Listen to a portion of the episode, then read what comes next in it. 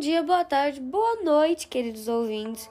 Hoje eu trouxe mais um episódio de Arte com a Baque e hoje iremos falar sobre arte concreta na arte. Iremos falar sobre um pouco do início, as características, os principais artistas e algumas de suas obras principais. A expressão arte concreta surgiu com o artista holandês Theo van Doesburg, com que Piet Mondrian e Charles Rietveld representavam os principais artistas do neoclassicismo. O termo significava arte desvinculada da representação figurativa e naturalista. Porém, os termos comumente utilizados eram abstração geométrica, arte concreta ou concretismo, para representações com que passaram a ter formulações matemáticas, além de manter vínculos com os métodos das produções industriais da sociedade capitalista.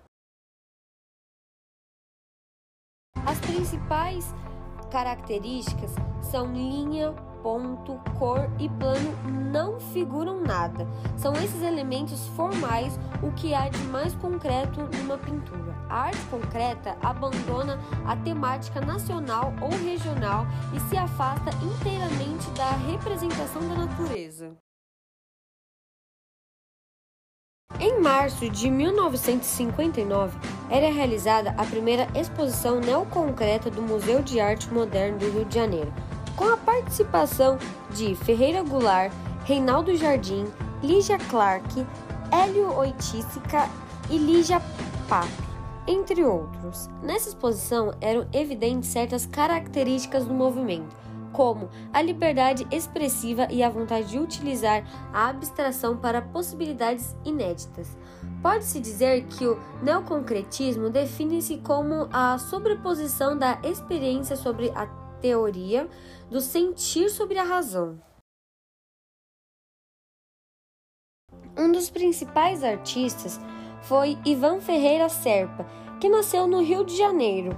Começou a realizar suas primeiras exposições em 1947. Pintor e desenhista em 1949, passou a dar aulas de pintura no Museu de Arte Moderna do Rio de Janeiro e especializou-se em ensaio de arte para crianças, o que lhe possibilitou ajudar a desenvolver alguns artistas que viriam a surgir no Brasil. Algumas de suas obras apresentam uma composição bastante geométrica. A partir de 1951, principalmente trabalhou bastante com a abstração geométrica e produziu alguns de seus trabalhos mais famosos com esse estilo. Lígia Clark é o pseudônimo de Lígia Pimentel Lins. Foi uma pintora e escultora mineira, nascida em Belo Horizonte em 1920. Mudou-se para o Rio de Janeiro em 1947. Foi uma das fundadoras do grupo Neoconcreto e participou de sua primeira exposição em 1959. Foi uma das artistas com maior entendimento sobre as relações espaço-temporais tendo iniciado sua investigação tridimensional com a série Casulos, de 1959, elaborados com placas de metal dobradas e penduradas na parede. A série Bichos, de 1960, é constituída por construções metálicas geométricas que se articulam por meio de dobradiças e permitem a participação do espectador.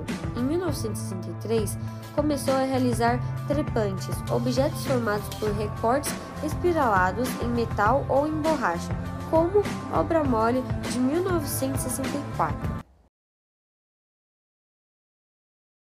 Hélio Oitícica nasceu e morreu no Rio de Janeiro. Foi pintor, escultor, artista plástico e performático. Filho e neto de intelectuais até os 10 anos, não frequentou escola, sendo educado pelos pais. Foi aluno em 1954 do professor e gravador Ivan Serpa, integrando-se ao grupo Frente em 1955. Desta época, destacam-se suas composições chamadas meta-esquemas. A série Meta-esquemas, obras de guache sobre papel, é composta de pinturas geométricas que apresentam o conflito entre o espaço pictórico e o espaço extrapictórico, já antecipando a futura separação do quadro. A obra cria jogos ópticos para o espectador, criando a ilusão de movimento pelo deslocamento dos retângulos que desestruturam o quadro. No início da década de 1960, Oitística elaborou as primeiras manifestações ambientais e penetráveis. Penetrável é uma instalação composta por uma estrutura de espaço labiríntico em que o espectador entra vivenciando e interagindo com a obra. Eu espero que vocês tenham gostado dessas informações que eu trouxe sobre a arte concreta na arte. Espero que tenham gostado e fiquem ligados para os próximos episódios. Beijinhos!